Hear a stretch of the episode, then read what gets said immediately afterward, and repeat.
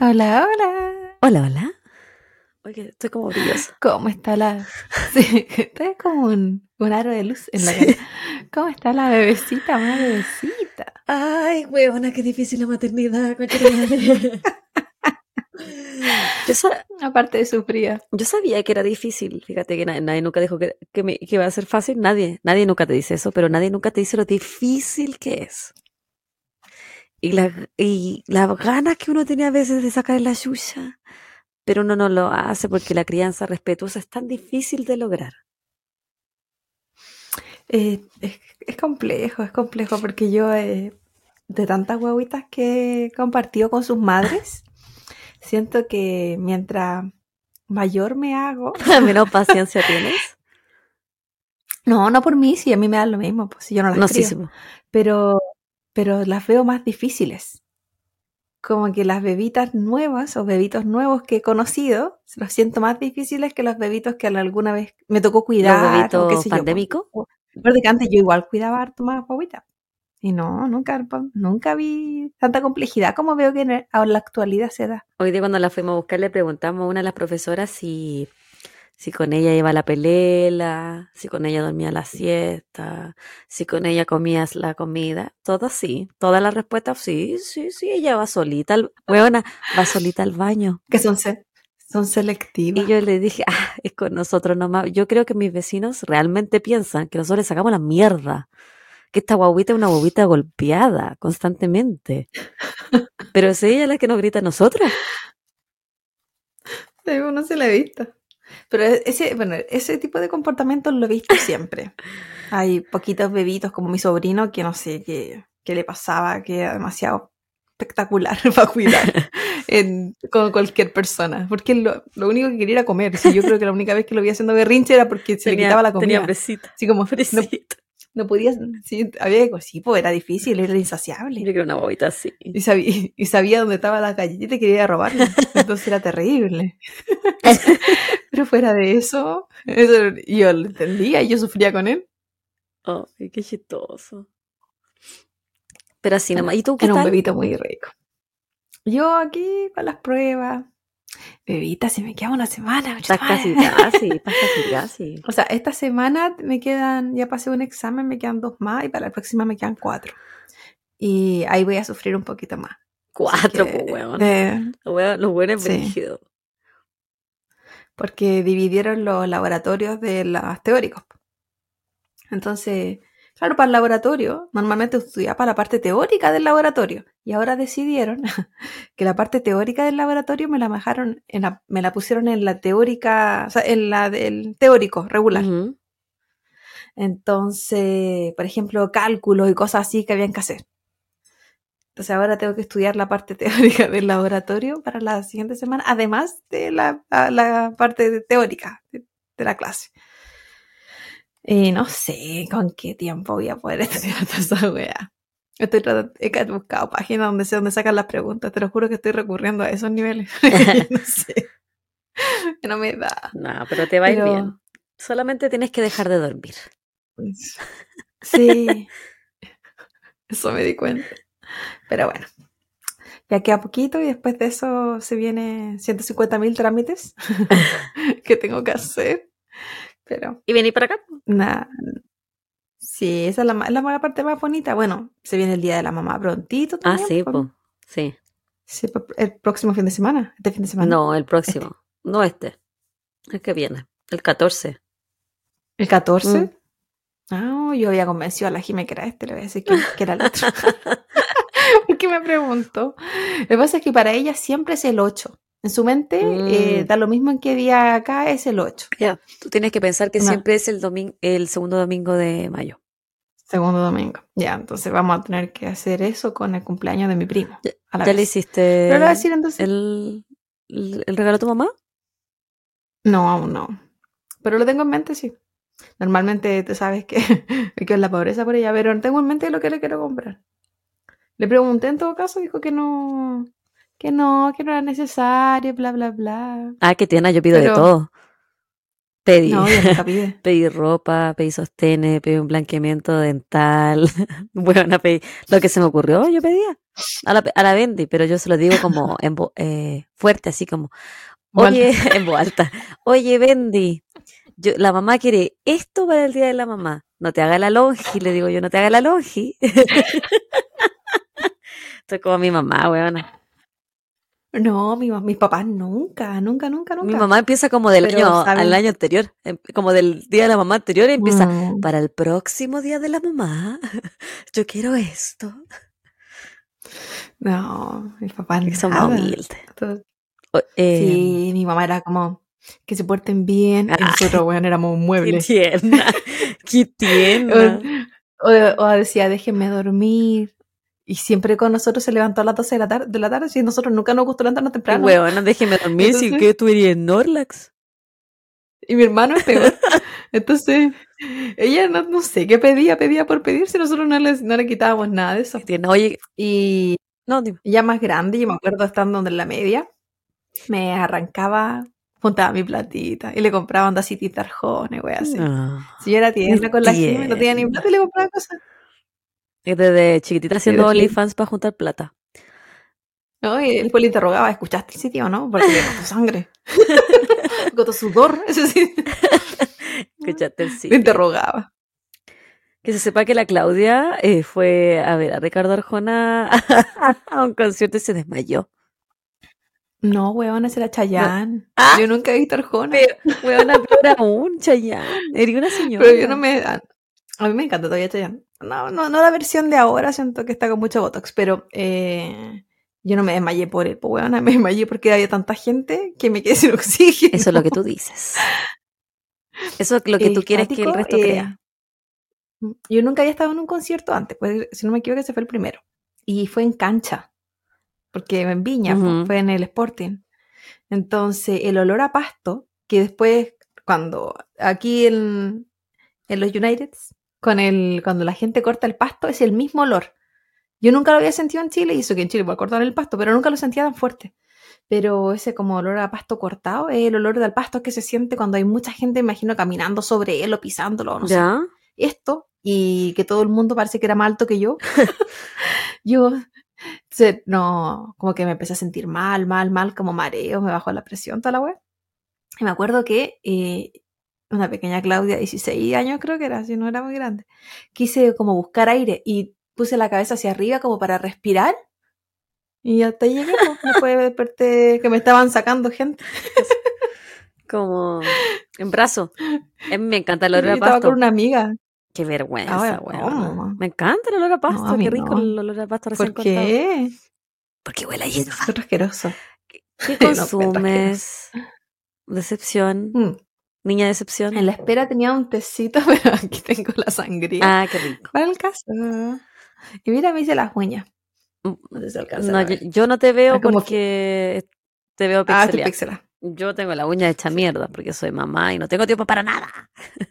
Es como de puntito. Eh, Porque me, yo estoy tomando una, una chelita. Sí te caché que estabas con una modelo. Estuve tan, apu- estuve tan apurada eh, para llegar a grabar porque la Claudia me llevaba como media hora esperándome Un poquito más. porque era, era mi turno haciendo dormir la bestia y no se dormía. A pesar de que leímos tres libros, pero no se dormía. Eh, en fin, le pedí al Esteban que me trajera una cerveza así de rapidito y estamos ahí a la antigua, en lata. Lo que pasa es que estás manifestando mal. Porque cuando me estás mandando esos memes que dicen que la vende va a leer cuántos libros ella quiera, Estoy decretando. cuando no que el libro, tú lo decretas, Mm. esto me va a pasar. Sí, sí. Porque cada vez que me mandas un meme, te pasa, weón. de la buena que le, que le hacen la comidita saludable a la, a la guaguita, las vende y no se la comen. Esa, so- esa soy yo. Esa soy yo. Esa es mi vida. Esa es mi maternidad.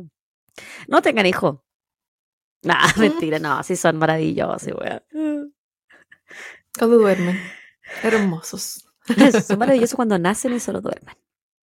En Oye, qué bonita esa etapa. la mejor. Pero ahí despiertan mucho en la noche. No, porque despiertan mucho en la noche para leche, pues bueno. Es verdad. Cada tres horas tenés que estar ahí. Uno- Así. con unos muñecos, con uno nomás dándole la leche. Ya, Es lo que cuentan porque yo hijos no tengo. Pero crías, po. Y no sé, hoy la cuestión que te mandé hoy día de los nombres de las guaguas me da mucha risa porque mi mamá también me la mandó. po. Es un, eh, un reel de nombres de bebitas, pero son nombres italianos y sale el significado. Entonces, se lo mando a la Javi, molestándola, qué sé yo, y me manda a mi mamá. ah, bueno, pero también porque encontré lindo los nombres. Pero la Javi lo encontró Sí. horrible. Mi mamá también me lo mandó. Y, y mi respuesta fue, cuando tenga una perrita. Y después ella me dice, ay, pero si yo te decía solo porque eran bonitos. Mm, bueno. Sí, claro.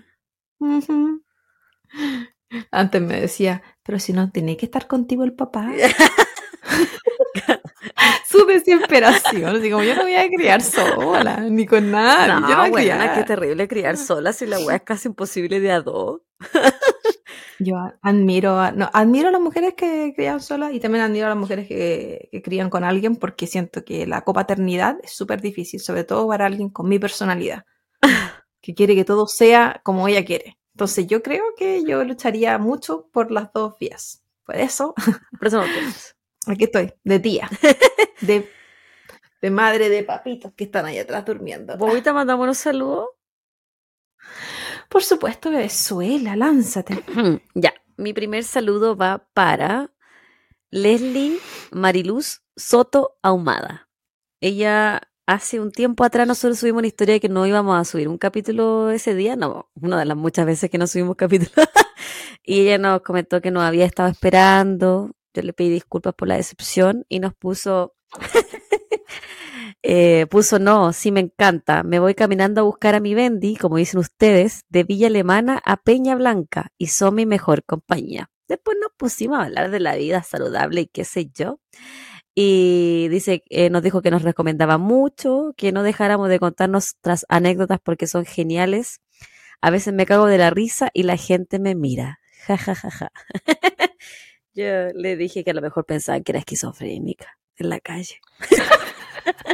creo, creo que esa buena me pasa cuando me río. A veces me voy riendo sola en el auto. Y digo, hoy si alguien me mira de al lado, ¿qué va a pensar? Así que ese fue mi primer saludo para Leslie. Eh, bonita caminata igual, Villa Alemana, Peña Blanca, Piola. Los que somos del interior Sí. sabemos. Bueno, que ahí está todo relativamente juntito. po. Sí, sí, eso está cerquita. Así. Nunca caminé ahí, pero Poquita, poquitas veces yo en Villa Alemana. En uno de los internados que tuve fue en Villa Alemana y fue, Oh, fue una ¿verdad de las veces internado? que, que más compartí por ese lado del, del Troncar Sur. yo fui a casa de amigos, de compañeros de la U, cosas así, pero nunca habré caminado a la micro, al metro, no Le sé, toca. Huawei, yo tengo dos nomás en total. Sí, yo también tengo dos. Y tenía un comodín, pero no, vamos a ver. Su comodín. El, el primer saludo es para, mira, mira este nombre, Gato Godito. ¡Qué, qué chico! Es un gato godito. Godito. Eh, sí, no pone, esto, él no escribió, o ella, gato godito, ¿será él o ella? It. It. Eh, Ey. nos escribe en el, en el último episodio de Impulso Incontrolable, la Lorena. Cortapenecitos. Y nos pone, qué rico pasar este día feriado escuchándolas. Mucho cariño para ustedes y nos pone así, un gato adentro de una cajita, un corazón tipo chiquitín, así, y muchos corazones. ¿Y ese, ese gato dentro de la cajita será como el gato de Schrödinger? Ojalá No, que es no. un icono, no sé. El gato la ¿Verdad que el primero de mayo fue feriado en Chile? po? Sí, A mí se me olvida esa wea envidia. porque acá el Día del Trabajador se celebra en septiembre. Sí. Y yo siempre lo trabajé, así que, bueno, cuando trabajaba. No. Aquella época. En aquella vida. Sí, otros tiempos. Ahora no, no, no recibo. Y eh, así que un saludo a Gato Godito. Un saludo para ti, gato godito. ¿De qué te deí? ¿De qué te deí? como Gato Gato godito. Me toca a mí. Tenía una amiga que no, Sí, te toca a ti. Mi, eh, ¿Va a hablar de tu amiga? No, que no pronunciaba la R. A Se ve ver, como como la ella. Ah, no. Eh, mi siguiente saludo va para Cami Carrizo, que nos escribió, no sé de qué capítulo habrá sido, pero puso, hola, acabo de escuchar el último capítulo y al fin puedo decir que me puse al día, escuché todo. Cada vez lo hacen mejor, interesante y sin perder la sensibilidad para con el caso. Aplausos. Me encanta escucharlas mientras hago mis artesanías o hago cosas de señora en la casa.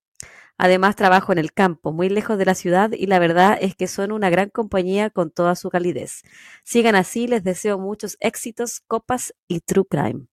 Y nos mandó una foto de donde vive precioso. Se ve muy, muy alejado de la ciudad. Qué bacán estar allá, lejos de la gente. Porque la gente son todos unos coches son madres. Porque a nosotros no nos gusta la gente. No, cada día menos. Cada día menos. A mí no me gusta ni mi guapo a veces. Sí, es verdad. Pero bueno, Le toca. nada que hacer, pues hay que convivir con la gente. No, a mí no, no es que no me guste toda la Sí, gente, la verdad, pero hay la forma que a veces pasa cuando no te gusta una, una persona, eh, como que te da desagrado compartir con, con cualquiera. O sea, a mí eso como que siento que me ha ido pasando más. Como que siento que me toca una persona desagradable y siento que vienen puras personas desagradables. Y, y no, pues uno generaliza. Te puede tocar una al día, pero para ti todo el mundo lo es y ya te es desagradable la situación. Mm. Así que por eso me carga hablar por teléfono. no me gusta que me llamen, no me gusta nada. Porque uno nunca sabe. Hay alguien desagradable que te cague el día. Y es como que tengo ese miedo. Problemas mentales, pues se sabe. El siguiente saludo. tam- Seguimos en YouTube y seguimos en el mismo episodio. ¿De la Lorena? De la Lorena. Y nos escribe Kika Simonet. Pone, hola chicas, quería pasar a saludarlas y comentarles que se han vuelto mis compañeras de viajes, de aseo y de fines de semana. Me entretienen mucho y hacía tiempo que buscaba un buen podcast de True Crime y me quedo con ustedes. Saludos y un abrazo. Así que muchas gracias, Kika, que se multipliquen las Kikas, por favor. More kikas. Y Les Sí. kikos. así que... ¿Verdad? ¿Es la buena que le gusta su kiko? Eh, cada uno, cada uno con su filia, loca. Para la gente que no sabe, tenemos que educarla con respecto a esta. No, pero hablo después de que termine el saludo. No le no- Ya, Ah, ya. bueno, para la amiga Kika que sepa que ella no es un Kiko. Eh, Kiko es eh, cuando se ponen los testículos dentro de la boca y queda como la, la cara tipo Kiko. No, no, no sé qué tipo de división testicular tendrá esa persona para lograrlo, pero eh, queda como en ambas mejillas, entonces la cara queda como Kiko el personaje de Chavo el Ocho, se supone. Será ser un Kiko. Fue un, como está fue como un video viral en Chile hace tiempo. un video viral. Era una entrevista que le hacían a la persona. huevona de que le gustaba hacer kiko, dijo. Sí. Así que a eso se refiere la sexualizada Javiera. Sí. Que no le basta con la cantidad de veces que dijo Penny en el episodio pasado. Es que esta semana vengo desatada. Es que yo dije, yo me dije a mí misma, ya, ya basta que la gente piense que la Claudia es la más desatada de esta relación. Porque ustedes no saben, ustedes no saben de lo que yo soy capaz. No saben lo alto que yo puedo volar. No, ustedes no saben. No saben lo asquerosa que se puede poner. no me den la oportunidad. Así que un abrazo muy grande a Kika por escribirnos por, y por permitirnos acompañarte en tu fin de semana, en tu aseo, en tu caminata, bien, en todo tu tiempo libre y por escucharnos esos episodios eternos de la A mí me encanta cuando la gente dice que lo acompañamos haciendo el aseo porque me siento tan reflejada igual. Sí, está en uno. Sí, somos todos, todos Así que, Kika. pero bueno, a lo que vinimos hoy día. Y, y este caso, o sea, este tema tampoco es tan amable. lo comenzamos el otro día y no es que diga, ay, llegó la alegría del hogar. Es que yo creo que Pero un podcast de crímenes reales nunca va a, no va a llegar la alegría del hogar. no, no, terrible. A veces intentamos, pero siento que no, lo- no, no siempre se logra. Yo no sé si lo hemos logrado. Algunas veces No, un poquito más al principio. No, es que Sí. estamos serias. Hoy día estamos serias. Sí, algunas veces nos reímos más de la gente también. No de las víctimas. A veces de los victimarios. Y bueno, hoy continuaremos con la temática de la semana y para eso esta vez viajaremos a un destino que últimamente ha sido bastante recurrente por mí, por nosotros, por todos los que escuchan este podcast. Hay harta gente que nos escucha en ese país. Sí, pirilipilis. Hoy nos dirigiremos hacia Argentina. Sé que cabros de Argentina, ya párenla con sus casos. Dejen de cometer crímenes. Ya basta. Sí. No sean boludos. Dejen de darme. Dejen de darme tanta material. No, los de España también tienen casos, pero son tan densos los de ellos que me, me, muero cinco vidas en hacer uno. Por eso, por eso los amigos de España no, lo- no- y de repente los de México también tienen tanto, pero son tan turbios que como que no sé a quién creerle. Y ahí también no, me, me cuesta un poco seguir, pues muy turbio. Pero en fin. El síndrome de la mujer agredi- agredida es una teoría elaborada por la psicóloga norteamericana Leonor Walker, donde menciona que la violencia intrafamiliar en contra de la mujer tiene una forma cíclica y está compuesta por diferentes etapas identificables. Primero se acumula mucho malestar y se producen enroces permanentes entre los miembros de la pareja. Después ocurre el acto más violento, en el que explota todo ese malestar y se produce la mayor agresión, que puede ser física o verbal. Finalmente se genera una situación llamada luna de miel. Hemos escuchado bastante sobre eso. En la que el agresor se arrepiente, pide disculpas y promete que nunca más volverá a violentarla. ¿Ya sabemos qué es? Mentiritas. Bullshit. Pero este síndrome, sí, pues, este síndrome no trabaja solo. Y se une a un segundo concepto que la señorita Walker entregó en 1979, el síndrome de, de indefensión aprendida, que dice relación con las consecuencias físicas y psicológicas que sufre la, mu- la mujer, víctima de violencia, estas derivadas por el maltrato sistemático experimentando síntomas mentales tales como angustias, miedos y terrores, indefensión, apatía, pasividad, bloqueos mentales, resignación, ideas y tentativas suicidas, cambios bruscos de humor y depresión, acompañados de deterioro de la personalidad y minusvaloración, entre otros. Que explica bastante otros casos que hemos visto. Todo lo cual trae como resultado que la mujer se sienta incapaz de controlar su voluntad y de esa manera romper el ciclo de la violencia, abandonando al maltratador o denunciándolo y buscando ayuda. A todo esto anterior, se suma que la mujer luego de ser golpeada experimenta sentimientos de resignación y remordimiento, donde se responsabiliza por la reacción de su pareja, lo que deriva en una resignación a su realidad y al abandono de la lucha en contra de la violencia. Es decir, este es un ciclo vicioso, casi irrompible por la víctima, si entendemos todo lo que ella está pasando física y psicológicamente. Estos conceptos son muy importantes de entender a la hora de analizar un caso donde la mujer es víctima de violencia doméstica o intrafamiliar. Nosotros hablamos de mujer constantemente Por eso la mayoría. porque en verdad es la mayoría, el 80%, y en verdad es, en algunos lugares mucho más del 80%, pero eh, también es porque de los casos que estamos tratando. Debido a que psicológicamente para las víctimas se vuelve extremadamente difícil poder salir de esta situación y al no ver alternativas, son estas víctimas las que muchas veces se vuelven victimarias como medida de supervivencia. Y es así como los casos desde el punto de vista de género eh, tratan estas temáticas. Y es como este caso va a ser mirado también.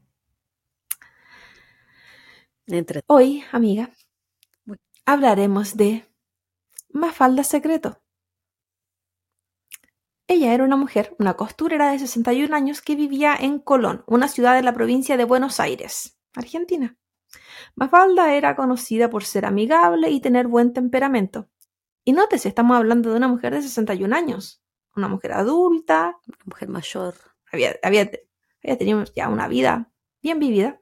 De hecho, ella estaba divorciada y tenía dos hijas y nietas. Era bastante exitosa en su rubro de eh, la costurería, no sé cómo será el rubro. De hecho, tenía, tenía un taller en su casa y era tantos clientes que acudían a sus servicios que con ella trabajaban otras personas. Ah, ya. Por Tenía lo que como era económicamente estudio. independiente, claro.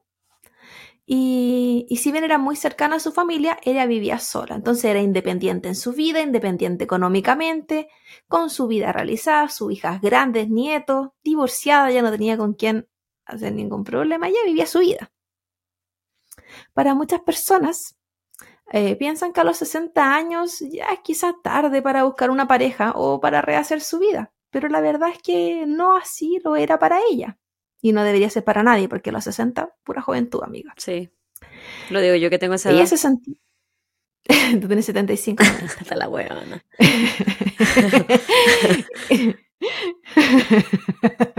Pero me veo estupenda. Cero arrugas. Mm. Te conservas, pero maravillosamente. Ella se sentía muy joven aún y tenía muchas ganas de poder conocer a alguien especial. Que un divorcio no te detenga menos a los 60.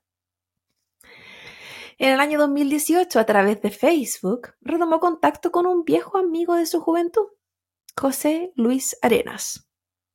Tampoco estamos que se fue a conocer a alguien nuevo o Que estaba en otras páginas de cita. No, la Claudia, no, no, no. Ella estaba conociendo, a- se estaba retomando a un conocido. Este contacto llevó a mensajes diarios. Mafalda y José se convirtieron en cercanos, comenzaron a salir y al poco tiempo se convirtieron en pareja. Mabaja- Mafalda lo había conocido, pero la gente cambia, evoluciona, se supone. Algunos Por lo tanto, era un volver. También puede pasar. Por lo tanto, era un volver a conocer a alguien, era volver a empezar. Porque si tú me conociste hace 10 años, no significa que yo voy a ser la misma persona. No. Y ella, a, a su vez, tenía abierta esa posibilidad en su mente, que él había cambiado. José era una persona alegre y divertida, lo que se complementaba muy bien con ella. Pero a su vez ella sabía que él mentía mucho. Pero- mentito. Como, sí, mentito. Pero como Mafalda era de las mías, uno ignora las red flags. No importa cuántas banderitas rojas te pongan en el camino, no importa, porque hay que dar la, la posibilidad, la oportunidad.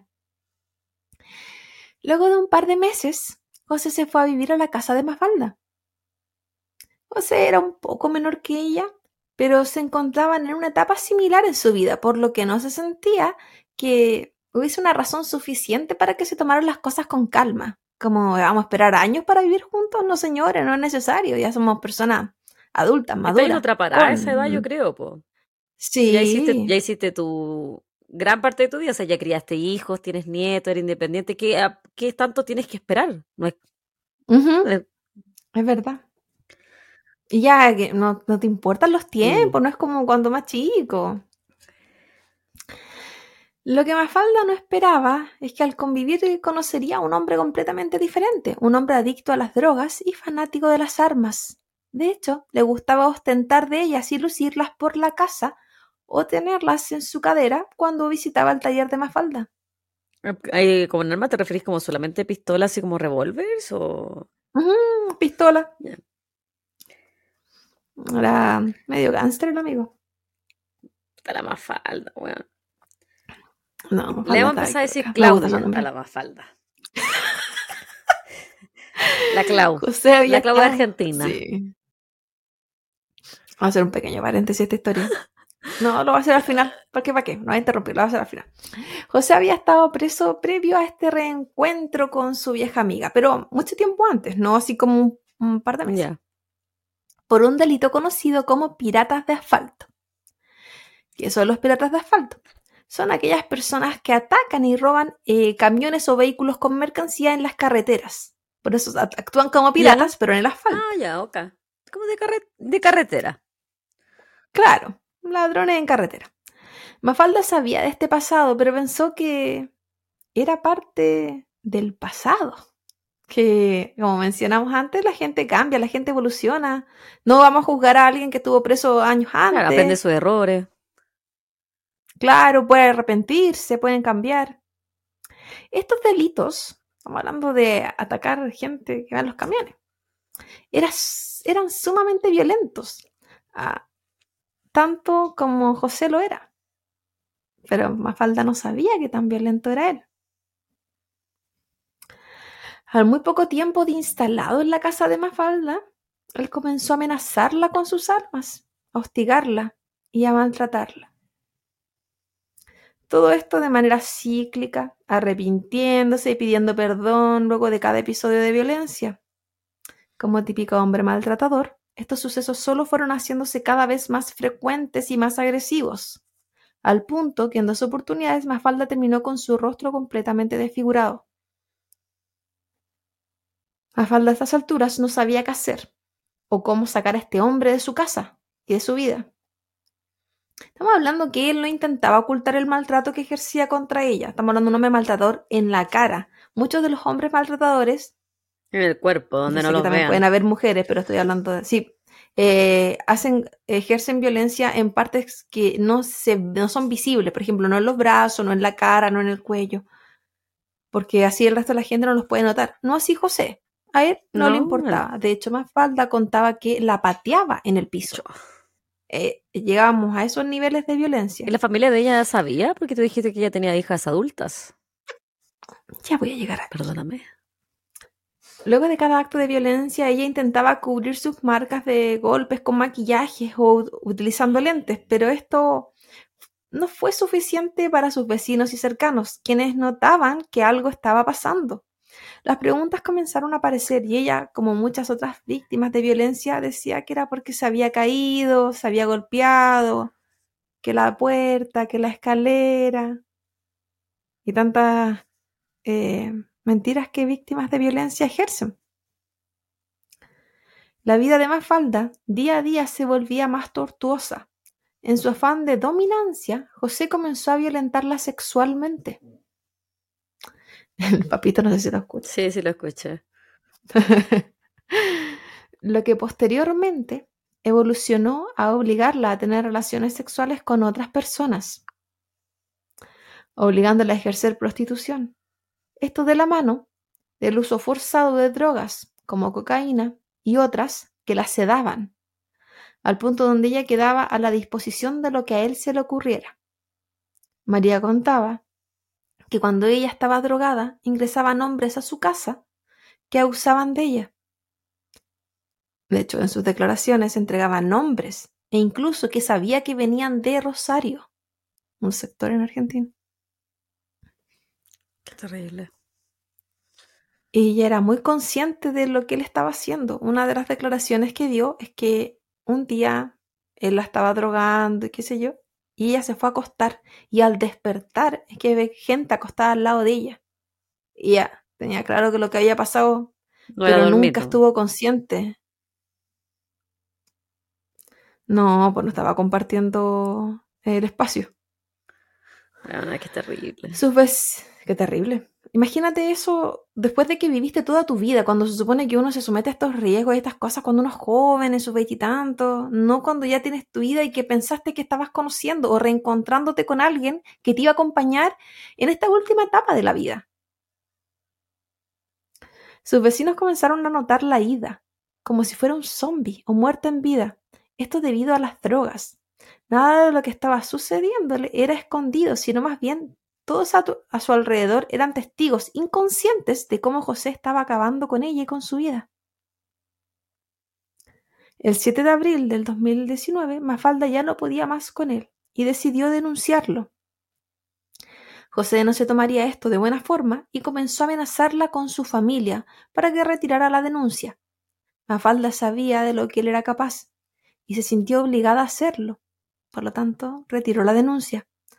Además, él alardeaba de los contactos que, que tenía en el sistema judicial, tanto policías, abogados, peritos, persona que se te ocurra o cargo que tú pienses, él decía que tenía un contacto. Tanto él como su familia, por lo que Mafalda temía tanto por ella como por sus hijas y nietas, ya sea en las manos de José o de otras personas. No solo por los contactos en estos sistemas jurídicos o políticos, sino además en áreas eh, como el narcotráfico y tráfico de personas. él, él, él alardeaba que tenía demasiados contactos y ella le creía. Bueno, obvio que le creía, pues sí. Le iba a meter gente a la casa, él ya había estado la metido. drogaba, había estado preso, era pirata de asfalto. O sea, contactos tenía el weón. Yo también hubiese temido por mi familia. Y hay que pensar que todo esto en menos de un año Rápido todo. fue súper rápido, entre que lo re- ¿Se reencontraron? se re- se encontraron y, y- y él empezó a hacer esto. Es que fue muy pronto, apenas él se fue a vivir con ella, fue muy pronto como él empezó a, a abusar de todo lo que estaba a su No alcance. hubo mucha etapa de luna de miel. O sea, mostró su- sus verdaderos colores casi, No. al, casi al tiro. Rapidito. José de manera paralela comenzó a averiguar de cómo poder quitarle la casa a Mafalda. Casa que no tenía nada que ver con él, si era de ella. Él simplemente quería dominarla. Quería tener total dominancia, ya sea de la parte económica como de la vida de Mafalda. Y de su cuerpo. Quien socialmente, y, y de su cuerpo, quien socialmente ya no tenía contacto con tanta gente. Y más adelante vamos a ver que también económicamente empezó a perder. Afortunadamente para Mafalda no había ninguna forma legal para que él pudiera hacerlo. Por lo tanto, al menos en ese punto, José no logró quitarle lo que ella con su esfuerzo había conseguido. Menos mal, porque hasta el momento le está quitando sí. todo lo demás. Todo. Mafalda comenzó a aislarse, a sociabilizar cada vez menos, estar más tiempo encerrada en su casa. No había forma de salir de este círculo vicioso donde no importaba lo que hiciera, sería maltratada cada vez de una forma peor. Mafalda se estaba apagando poco a poco. Su taller había tenido que cerrarlo. Porque no había forma que, de la manera drogada en la que ella estaba, fuera capaz de continuar con el sistema de vida que ella tenía previo a la existencia de José. Lo que era su fuente laboral y de independencia finalmente. Ella tenía contacto con gente gracias a su Mm. Y recibía dinero gracias a su trabajo y, ya había perdido eso. Había bajado muchísimo de peso, 15 kilos en el último tiempo. Y ella ya era una mujer delgada antes de que él apareciera en su vida. El consumo de cocaína, lejos de disminuir, comenzó a aumentar. Esto siempre de manera eh, exponencial. Y de no consumir, José la golpeaba con puños en la cara o con la parte de atrás de la pistola. El 31 de mayo del 2019, Mafalda no se encontraba bien. Llevaba tres días sin dormir y, aní- y- y anímicamente se encontraba muy mal. Los días sin dormir tienen que ver mucho con la cantidad de drogas que tenía en su cuerpo. Sí. Ese día recibió una llamada de una de sus hijas, quien estaba pasando por un muy mal momento económico debido a que ella padecía de leucemia. Em- emocionalmente también le afectaba bastante a Mafalda. Mafalda comenzó a llorar en el teléfono desolada, quizás por impotencia de no poder ayudar a su hija, mezclada con su estado físico emocional que estaba completamente en mal estado y las drogas que estaban en su cuerpo en ese momento. Este llanto y desolación de Mafalda causó mucha molestia en José, quien lejos de intentar consolarla, le arrebató el celular de sus manos y le quitó la batería, la que luego tiró lejos, para que ella no pudiera volver a comunicarse por teléfono. Luego de eso, la forzó a acostarse al lado de él mientras él veía un partido de fútbol y luego una película, es decir, que fue por un largo periodo de rato que la obligó a estar al lado de él. Durante todo este periodo, ella no podía dejar el lugar porque él la tenía agarrada de la mano. Él solía hacer eso. Cuando él estaba viendo algo en la tele, por ejemplo, y la, la- y la hacía que estuviera al lado de él, él la agarraba la mano. Como te queda aquí. Además de eso, él tenía un arma sobre su pecho. Entonces, imagínate esta escena. Mm. Él recostado, semi-acostado, un arma en el pecho y al lado de él. Durante todo ese periodo, Mafalda solo supo llorar.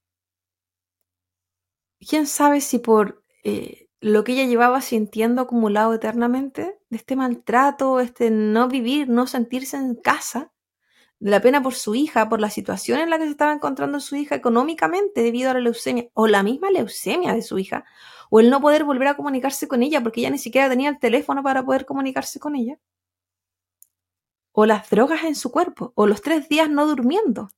Una mezcla de todo, quizás. O sea, difícil saber qué, qué era lo, el, el factor que le hacía llorar Que la todos los factores, crisis. claro. Probablemente todo. José siempre tenía armas por toda la casa. Mafalda nunca las había tomado, de hecho no sabía eh, cómo se utilizaban, razón por la cual José jamás se sintió amenazado dejando estas por todas partes. Y también porque así ejercía dominancias, como donde esté hay armas, que eran de él y que él sabía usarlas. Yo lo encuentro súper enfermo en todo caso. Tener armas sobre los muebles. Es que bueno, era, Con más fa- Sí, era muy po, trampo, era. muy narco. Sí.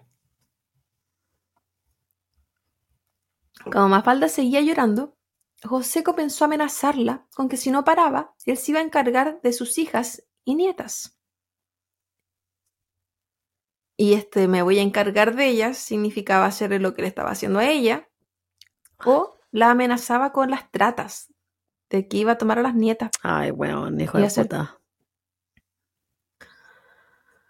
Luego de esto, le ordenó que fuera a buscar algo para comer a la cocina.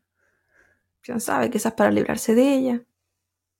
Cuando volvía de la cocina, eh, con la comida que José le había pedido, se dio cuenta que, en el computador, que el computador estaba prendido y que había una página de Facebook abierta.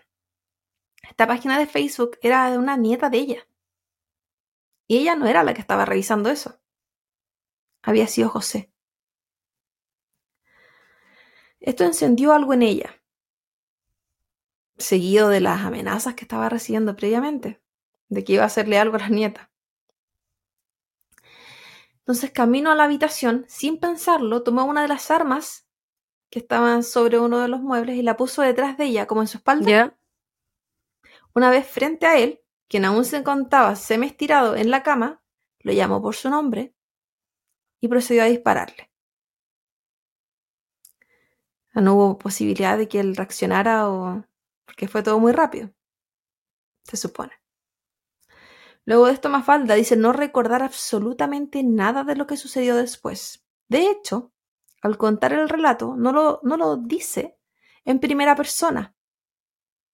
Probablemente como negación aún por los hechos que sabe que pasaron, pero que no reconoce en su memoria.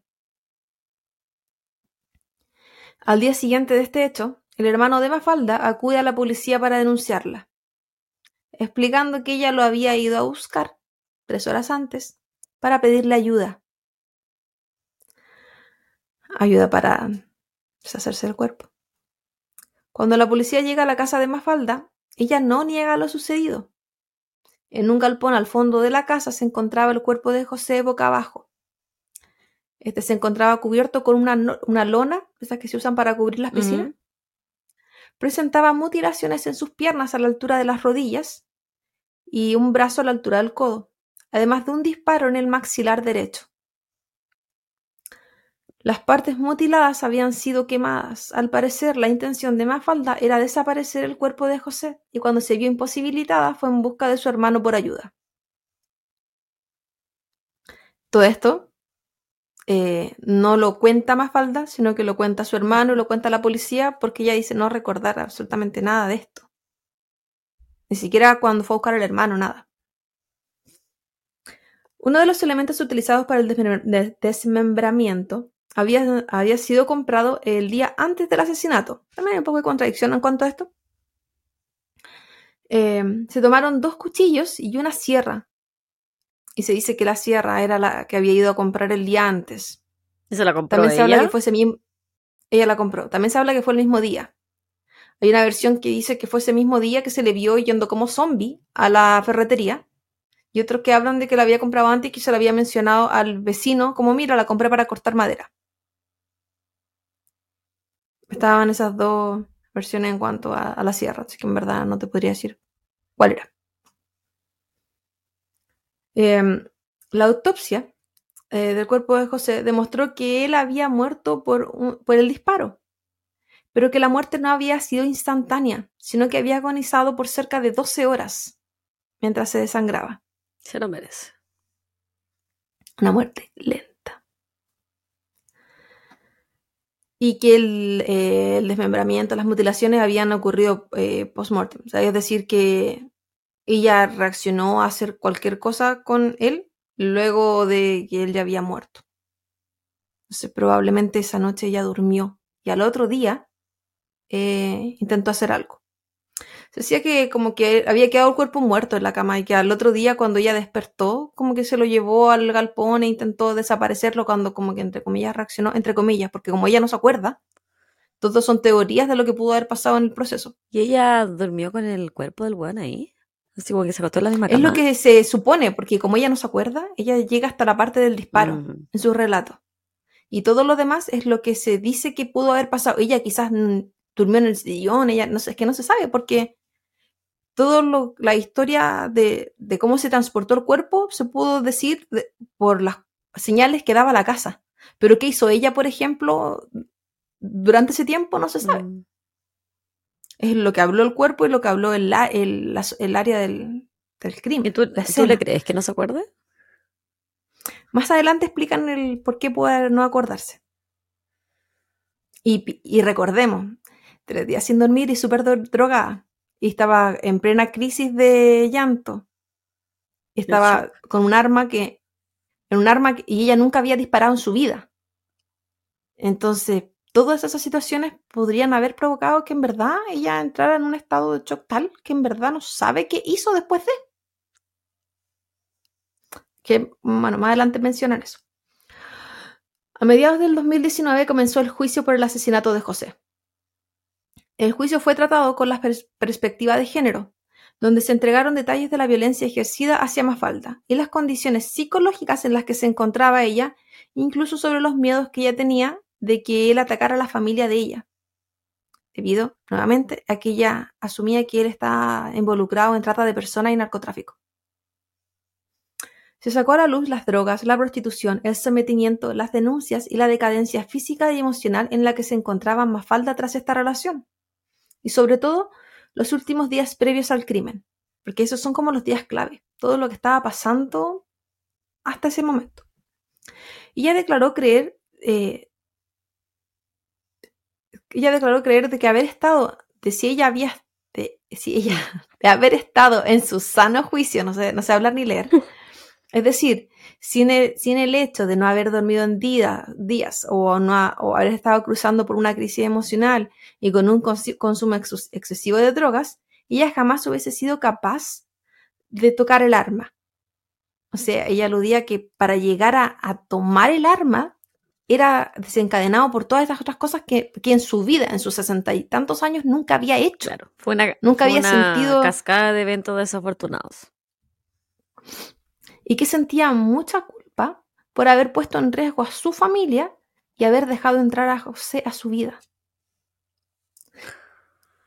Además, dentro de sus declaraciones en el juicio, ella sí pidió mucho perdón a la familia de, de José, pidió permiso, pidió perdón a, a todo el mundo.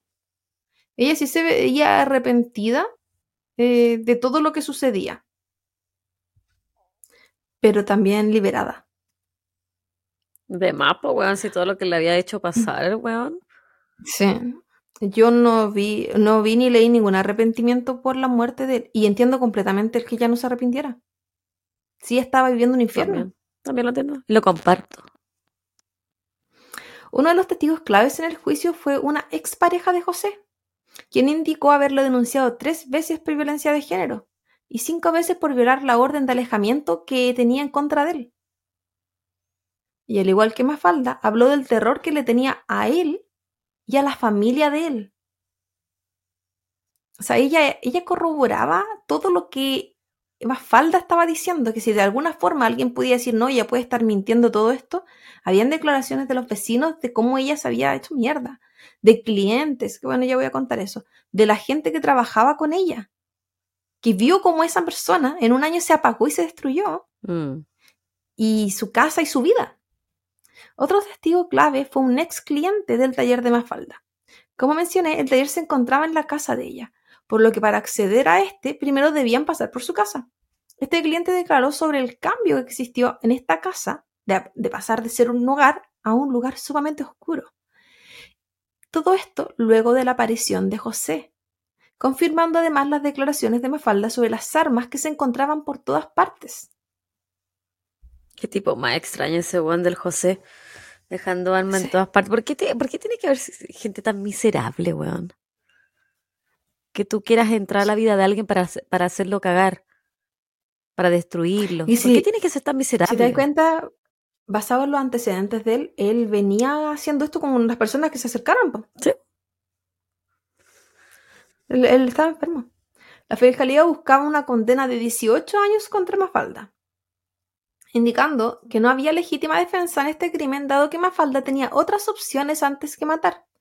Si bien acep- aceptaron que ella se encontraba en un estado perturbado de la conciencia, creían que ella había exagerado los hechos de violencia para parecer víctima y que ese día en particular ella no se encontraba en estado de amenaza real.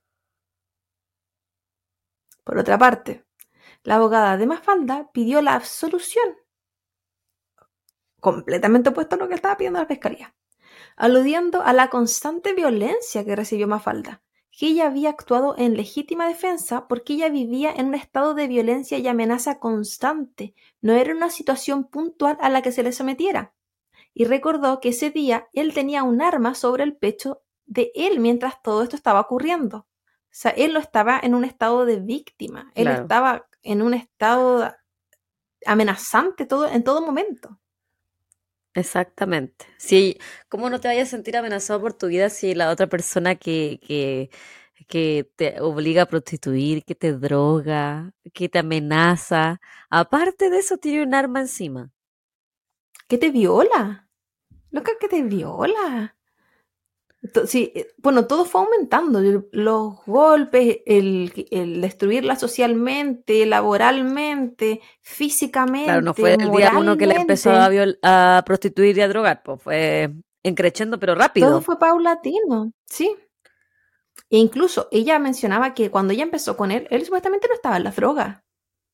Se supone que él volvió a las drogas estando con él. Yo creo que siempre lo estuvo y él lo Eso es lo que ella creía igual, porque no veía la red Sí, flag porque nomás, ella-. Sí, pues ya al principio le creyó que lo había cambiado. Explicó La la abogada, sí, que al momento del crimen Mafalda padeció un trastorno mental transitorio y que después del disparo o los disparos sufrió una amnesia disociativa que no es simplemente de olvidarse de las cosas, es convertirse en otra persona. Porque ahí hubo aquí análisis psicológicos de todo lo que estaba pasando en ella al momento de realizar lo que realizó.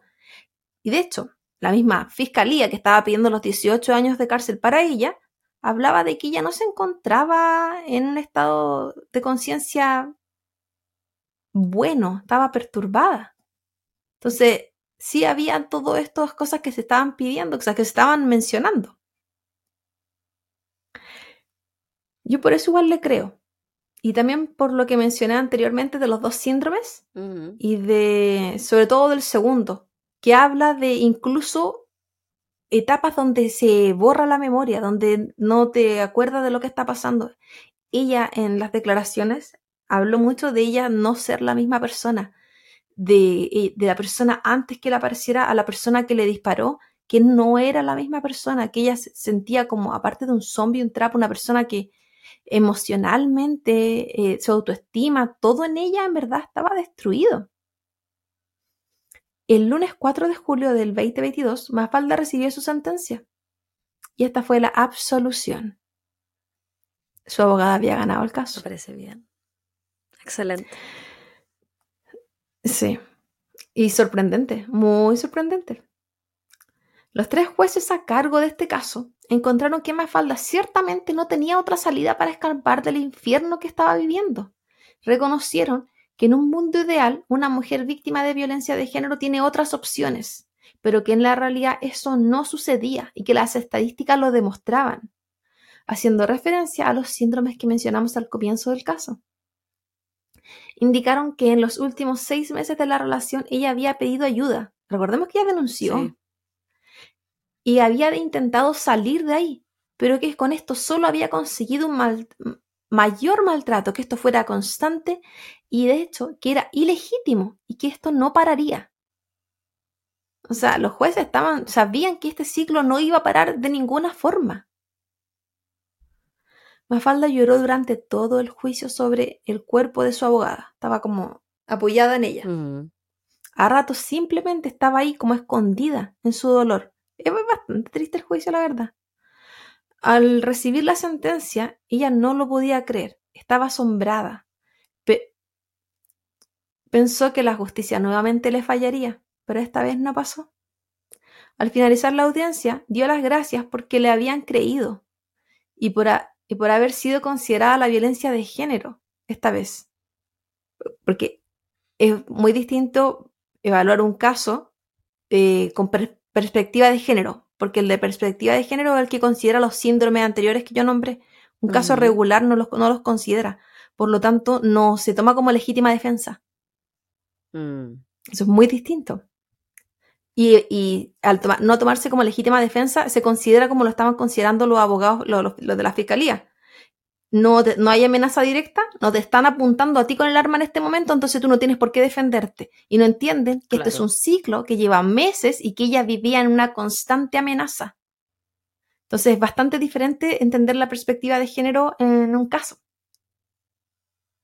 Ella además dijo, al finalizar este juicio, que el que no vive violencia de, de género jamás entendería lo que ella estaba pasando viviendo. Horas más tarde, su abogada hizo pública una carta eh, que Mafalda había escrito previamente, donde ella lamentaba que su nombre se hiciera conocido por esta razón y agradecía a las personas que, conocieron, que conoció en el camino mientras estuvo detenida, como su abogada, un psiquiatra y un perito, todos estos expertos en el área de violencia de género, quienes le explicaron que ella sí tenía derechos. Voy a explicar esta parte. Cuando ella estaba presa, eh, eh, luego de que la tomaron detenida, ella nunca, ella, ella juró que se iba para la cárcel. Ella lo- tomó su vida por acabada. De hecho, hay entrevistas donde ella pensó que ella de ahí ya no salía. Y que había pasado de una cárcel a otra. Porque su vida con él era una cárcel Obvio. finalmente. Y fue gracias a esta abogada que apareció, eh, que es una abogada experta en eh, casos de violencia de género, que ella le explicó y le, le hizo entender que ella no era necesariamente la victimaria en esta historia. Pero no era algo que ella supiera, no era un discurso que Mafalda tuviera. Una Y algo que le que enseñaron. No- no Claro, como que decir, oh, lo- claro, no, no tenía idea. Y fue gracias al psiquiatra y al aperito que también la ayudaron mucho y la guiaron en el proceso de entender que ella sí tenía derechos. Yo encuentro- lo encuentro súper cuático eso de que te tengan que enseñar que sí tienes derechos y que sí eras víctima, de que lo que te pasó no te lo buscaste. Y sobre todo que, te- que lo vengas a entender a los sesenta y tantos años, que es como...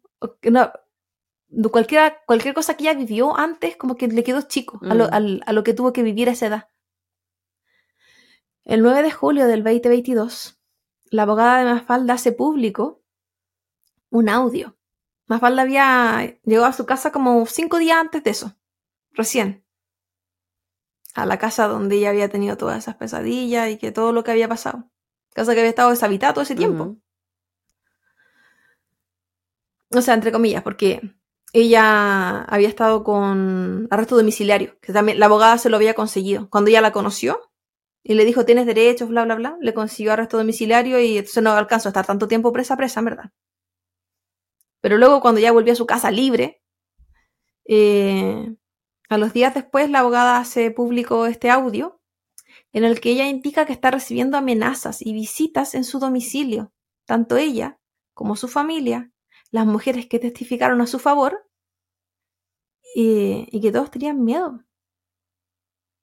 Porque estamos hablando de que no eran solo amenazas, sino que eran visitas a la casa. Le llegaban a golpear a la puerta. Qué miedo. Mafalda había comentado el poder y contactos que tenía José y su familia debido a su actividad de traficante y que temía por su familia. Esto ya, ya lo había mencionado antes, lo mencionó en el juicio, lo mencionó en una entrevista. Y que ahora que estaba libre volvía a sentir el mismo miedo. Y es por eso que ella se sentía tan arrepentida de haberse acercado a él, porque sentía que ahora su familia estaba expuesta por culpa de ella. Y se sentía culpable de que gente que fue a declarar para ayudarla ahora estuviera también expuesta por lo mismo.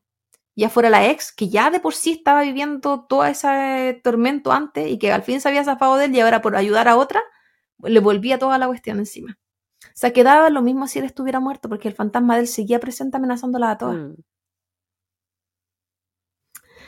Si usted aún se pregunta por qué le creyeron a Mafalda, en los últimos 10 años en Argentina hay un promedio de un femicidio cada 30 horas.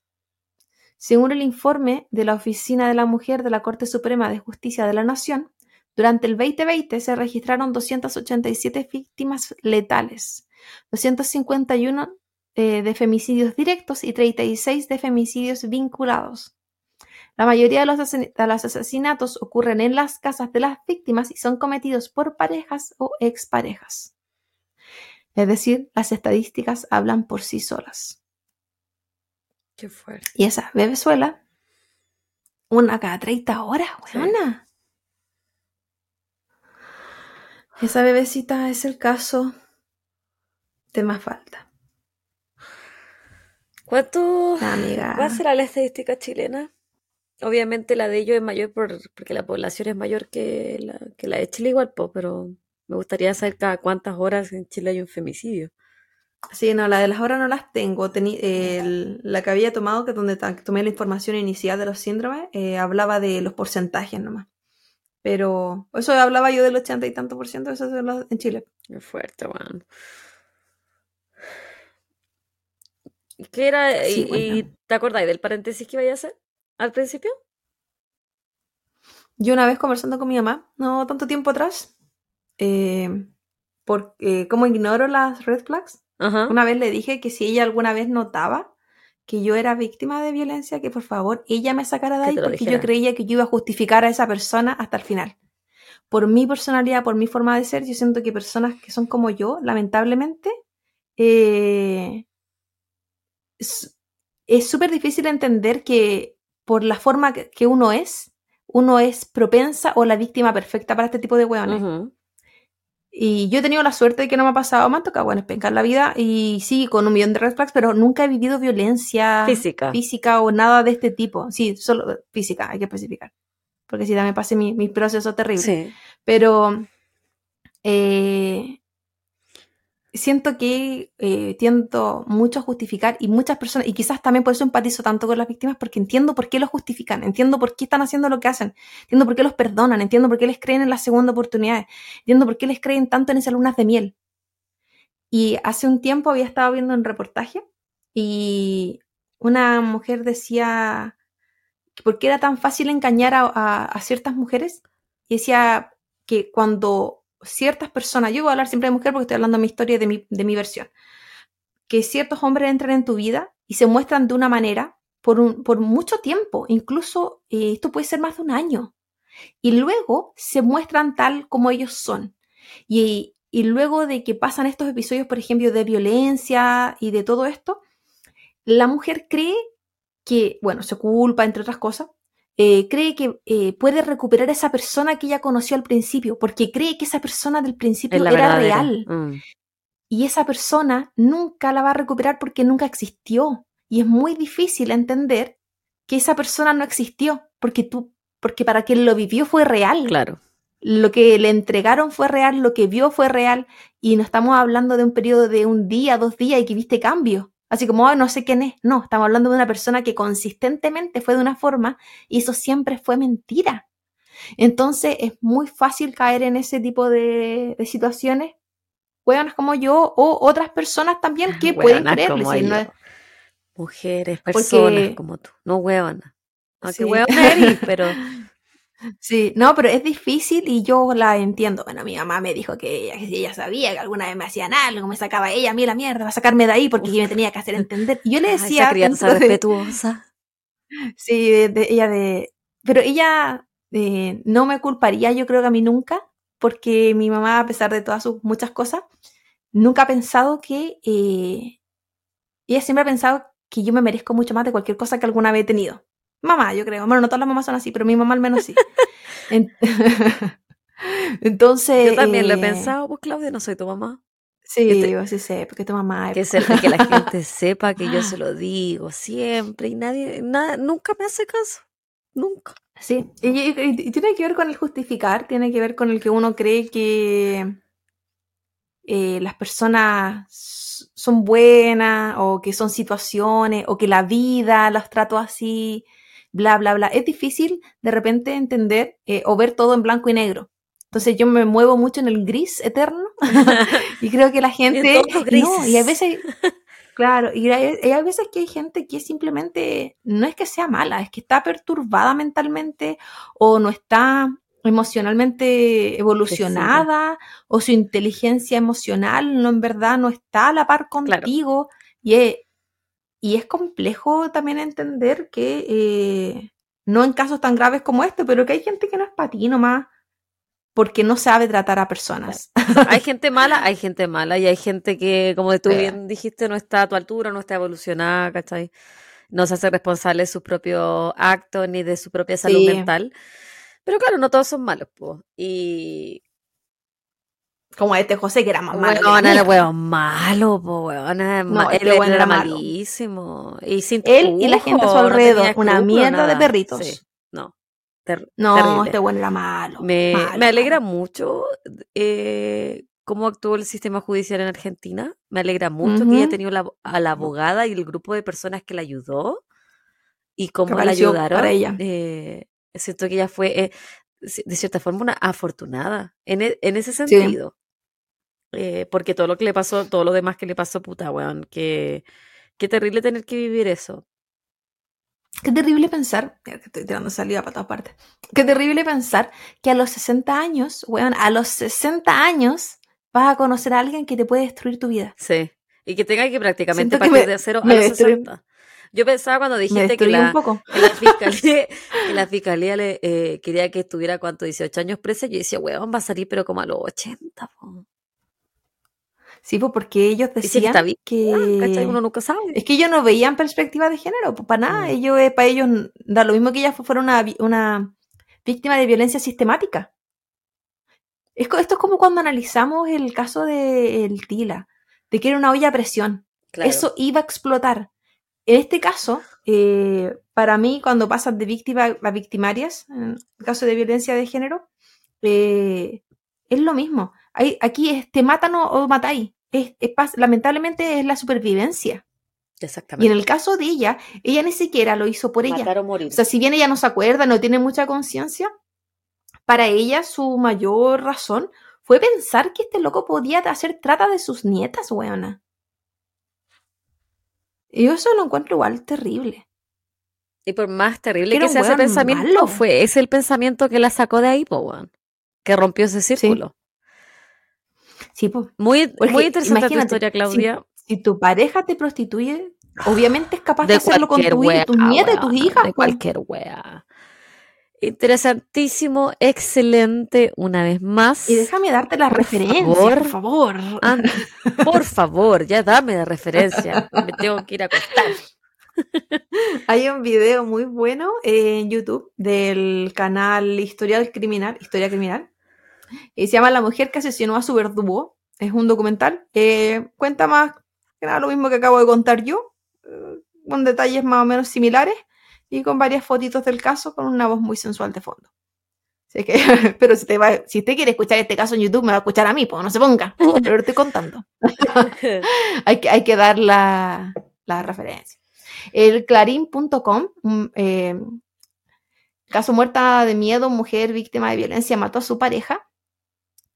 Eh, el caso mató a su pareja, lo descuartizó y fue absuelta, eh, que es de las noticias de Telefe, entregado el 5 de julio del 2022, porque no olvidemos que esto es del año pasado, nomás es recientito. La tesis, esta tesis es muy buena si hay alguien que le interese todo sobre violencia de género, eh, de víctima, victimaria, defensa de la mujer parecida en el contexto de violencia intrafamiliar, un estudio desde la jurisprudencia chilena, escrito por eh, Antonia Reyes y Carolina Olivares, es de la Facultad de Derecho de la Universidad de Chile. Súper bueno con todos los datos psicológicos que entregan. Y claro, hablan de lo que mencioné al comienzo, de las víctimas de violencia de género y de por qué no deben ser consideradas de la misma manera eh, su actuar, porque ellas vienen de otros sistemas de violencia sistemática donde los síndromes que están padeciendo obviamente la hacen actuar de manera diferente. La página de internet infobae.com absol- absolvieron a la mujer que descuartizó a su pareja porque la drogaba y la obligaba a prostituirse. La nación.com.ar Mafalda secreto mató a su pareja y lo descuartizó, pero la absolvieron porque sufría violencia. El comercio.pe eh, Mafalda secreto Argentina mató a su pareja y lo descuartizó, pero la absolvieron porque sufría violencia de género. Perfil.com El calvario que vivió Mafalda, la mujer que, descuartizó a su pareja y fue absuelta. Clarín.com El calvario de la mujer que fue absuelta por el crimen de su pareja. Mi familia y los testigos están en riesgo. Tiempoar.com.ar El caso de Mafalda Secreto, la legítima defensa en respuesta a la violencia de género. Tin, tin. Esas son todas las referencias de este caso. Eh, hablan más que nada de lo mismo, pero eh, interesante cómo han avanzado un poco las cosas y cómo se entiende la violencia de género, porque probablemente hace cinco años atrás, esta ni siquiera sería tema. Pero qué bueno que estén haciendo eco a las estadísticas, porque finalmente, como dijeron los tres jueces que eh, de manera unánime eh, dieron el veredicto de Mafalda, las estadísticas dicen mucho, pues bueno, así es, es supervivencia, lamentablemente. Y si no hay escapatoria, ¿qué, qué, qué- qué era eso? Eh, Si ella, si ella no hacía eso ese día, ella le iban a matar en cualquier momento, de cualquier cosa, a una sobredosis, bueno, de lo que fuera. A ella y a su familia. Así que interesante el caso, las Sí. amigas y amigos de Argentina que nos comenten si es que lo conocían, si es que sabían, si es que no sabían, eh, si es que esto fue noticia, no fue noticia, cuéntenlo todo, cabros. Cuéntenos. Si la conocían, si se atendían como a falda. Si la arreglaba la ropita. Así que, si le hacían la basta, cuéntenos. Ya, pues, eso es todo por hoy. Eh, suscríbanse, ya cortenla, me tienen chatos. Suscríbanse. Chato, chata. Cinco estrellas, cuatro no. Comenten no. Mándenos sus mensajes si quieren mandarle saludo a algún amigo, una amiga, su pareja.